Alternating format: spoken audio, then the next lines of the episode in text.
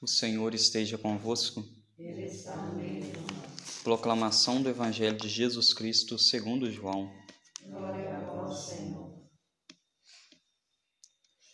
Naquele tempo, disse Jesus à multidão: Eu sou o pão da vida. Quem vem a mim não terá mais fome, e quem crê em mim nunca mais terá sede. Eu, porém, vos disse: quem vós, que, vós me, que vós me vistes, mas não acreditais. Todos os que o Pai me confia virão a mim, e quando vierem, não os afastarei, pois eu desci do céu, não para fazer a minha vontade, mas a vontade daquele que me enviou. E esta é a vontade daquele que me enviou, que eu não perca nenhum daqueles que ele me deu, mas os ressuscite no último dia. Pois esta é a vontade do meu Pai, que toda pessoa que vê o Filho e nele crê tenha a vida eterna, e eu ressuscitarei no último dia. Palavra da salvação. Ave Maria, cheia de graça, o Senhor é convosco. Bendita sois vós entre as mulheres, e bendito é o fruto do vosso ventre, Jesus. Santa Maria, Mãe de Deus, rogai por nós, pecadores, agora e na hora de nossa morte. Caríssimos irmãos, continuamos refletindo mais uma vez hoje a respeito do pão da vida. Todo o capítulo 6 do Evangelho de São João, Jesus fala sobre o pão da vida.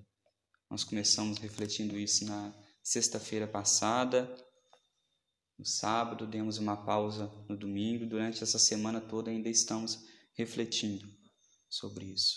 Uma vez que o Evangelho de São João não narra a instituição da Eucaristia, ele dedica todo esse capítulo para falar a respeito do pão da vida, para poder falar de Jesus, falar principalmente aqui da Eucaristia. E hoje Jesus nesse evangelho vem nos dizer que o que ele veio fazer no mundo é fazer a vontade do Pai. Nada além disso. Tudo o que ele fez foi fazer a vontade do Pai do céu. Ele veio a este mundo, fez a vontade do Pai do céu e quando voltou para o Pai, ascendendo depois aos céus, ressuscitando, ascendendo aos céus, voltando para os céus, ele enviou o Paráclito, enviou o Espírito Santo. Tudo o que ele faz é fazer a vontade do Pai. E ele deseja também que nós, seus filhos, os filhos do Pai, enquanto aqui estamos, também façamos a vontade do Pai, fazer aquilo que Jesus pediu, fazer aquilo que é do agrado do Senhor. No entanto, nós vemos que muitos correspondem a esse chamado do Pai, ouvem esse chamado, colocam ele em prática, fazendo a vontade dele, como nós ouvimos na primeira leitura. Muitos saíam para pregar, Muitos saíam para fazer boas obras em nome de Deus. Muitos saíram também para fazer uma obra de caridade, que aqui nós vemos, uma obra de misericórdia, que é sepultar os mortos, sepultar Santo Estevão, que ontem nós ouvimos na primeira leitura que eles haviam assassinado, apedrejado Santo Estevão. Enquanto outros, pelo contrário, não ouvem a palavra de Deus e preferem perseguir os cristãos da época.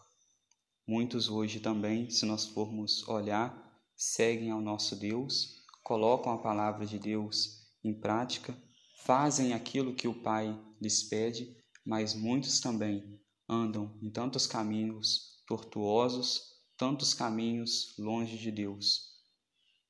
E perseguem, podemos dizer assim, a igreja e perseguindo a igreja, perseguem também ao próprio Deus, perseguem ao próprio Cristo.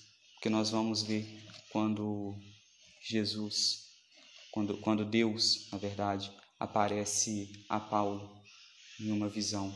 Ele diz a Paulo que perseguia os cristãos: Saulo, Saulo, por que me persegues? E ele perseguia os cristãos. Então, se ele perseguia os cristãos, perseguia a ele também. Uma vez que perseguindo a igreja, a igreja é o corpo de Cristo, aqui na terra. Então, todas as vezes que a igreja então é perseguida, todas as vezes que não ouvimos a palavra do Pai, todas as vezes que não colocamos esta palavra do Pai em prática, estamos perseguindo ao Cristo aqui na terra, aqui neste mundo. Que possamos então hoje, à luz deste Evangelho, seguindo os exemplos de Jesus, que fez em tudo a vontade do Pai, fazermos também a vontade do Pai, fazermos a vontade de Deus, fazermos a vontade daquele que nos criou. Louvado seja o nosso Senhor Jesus Cristo. Seja.